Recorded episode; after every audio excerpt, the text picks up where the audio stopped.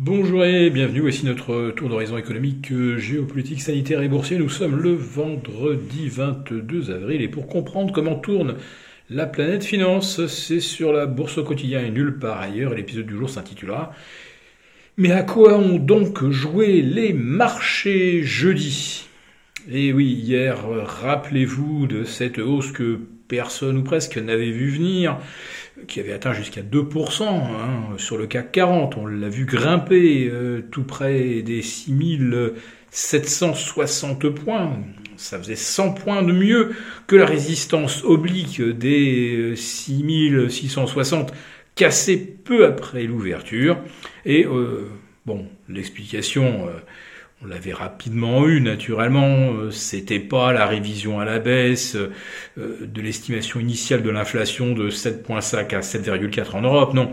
Les marchés disaient célébrer la victoire désormais certaine d'Emmanuel Macron crédité d'une avance de plus de 11 points euh, par la plupart des instituts de sondage, donc il l'emporterait par 55,5 contre 45,5 à sa rivale Marine Le Pen.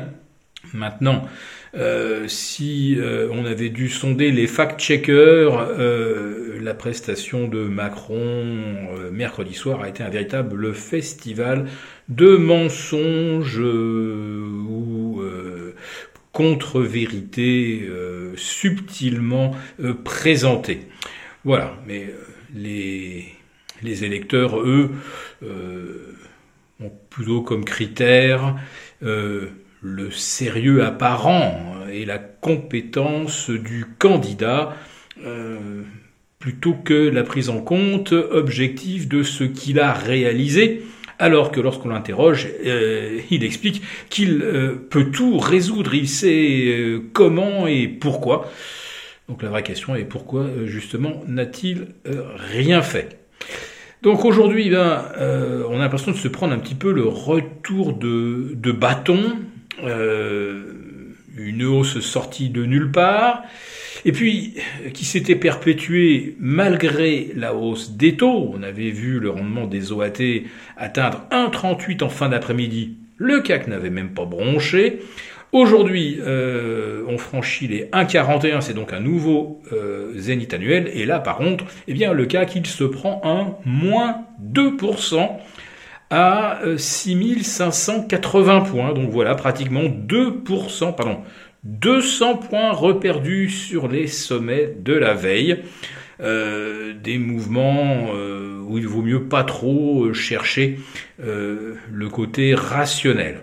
Alors bien sûr, il y a toujours les flux, il y a toujours de l'argent, des taux zéro, hein, puisque bah, en Europe, voilà, l'argent très concrètement, il coûte encore zéro et continuera de coûter probablement zéro jusqu'à la rentrée. En revanche, aux États-Unis, là, ça commence à, devenir très très chaud pour les emprunteurs euh, hypothécaires, puisque comme vous le savez, aux États-Unis, c'est plus de 70% des emprunts qui sont à taux variable. Donc euh, bah, tous les mois, les banques sont en train de réviser à la hausse, et on est donc passé de 300 euh, points Hein, pour un prêt hypothécaire à 520 points avec un 30 ans qui aujourd'hui euh, dépasse les 3% et le 20 euh, ans, alors là ça serait vraiment notre référence pour des prêts hypothécaires, et eh bien là on est à pas loin de 3,20%.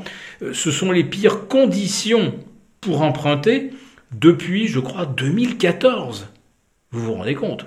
En l'espace de trois mois, on est passé des meilleures conditions d'emprunt de l'histoire aux pires conditions depuis, on va dire, les fins 2014, début 2015. Donc, la question qu'on doit se poser, c'est quand la bulle immobilière va-t-elle exploser aux États-Unis et entraîner dans son sillage eh bien, les marchés financiers, puisqu'il n'y a pas d'exemple sur les 60 dernières années euh, euh, d'une bulle immobilière explosant sans que cela euh, s'accompagne également d'un mouvement correctif plus ou moins profond, en tout cas jamais moins de moins de 25% sur les marchés financiers à Wall Street. Et on a même vu donc, on a même vu jusqu'à plus de 50% en 2008. Alors, compte tenu des valorisations que nous avons aujourd'hui, euh, de combien sera euh, la correction en cas de récession? Eh bien, euh, là, je, je, vous laisse libre d'envisager absolument tous les scénarios. Je dois dire que ceux que moi j'envisage, ils paraîtront peut-être d'une banalité affligeante d'ici quelques semaines. En tout cas, on a déjà un élément concret concernant la croissance aux États-Unis et, ce qu'elle pourrait devenir, eh bien, c'est l'indice ISM des services, autrement dit le tertiaire. Eh bien, figurez-vous qu'aux États-Unis, on chute de 58 vers 54,7. On attendait un chiffre plus ou moins inchangé. Donc ça y est, ça commence déjà à coincer aux États-Unis. L'inflation, eh bien, ça mord dans le pouvoir d'achat des ménages qui euh, consomment certainement moins de restauration, moins d'étellerie. Euh, voyage moins. Eh oui, ça coûte beaucoup plus cher aujourd'hui de faire le plein. Et euh, quand ça commence comme ça, eh bien, euh, la correction du secteur des services devance souvent, là aussi, c'est de l'expérience, la correction du Nasdaq. Voilà, donc nous allons aborder le week-end avec un CAC 40 qui va terminer la semaine quasiment inchangé. Peut-être y aura-t-il un petit coup de chapeau avec la réélection, jugée certaine, d'Emmanuel Macron lundi. Mais dès lundi après-midi, retour aux rudes réalités, les taux d'intérêt, l'éventuel boycott du gaz et du pétrole russe. Et là, on n'a pas fini de rire avec l'envolée du prix des matières premières. Très bon week-end à tous, n'oubliez pas d'aller voter, et à lundi.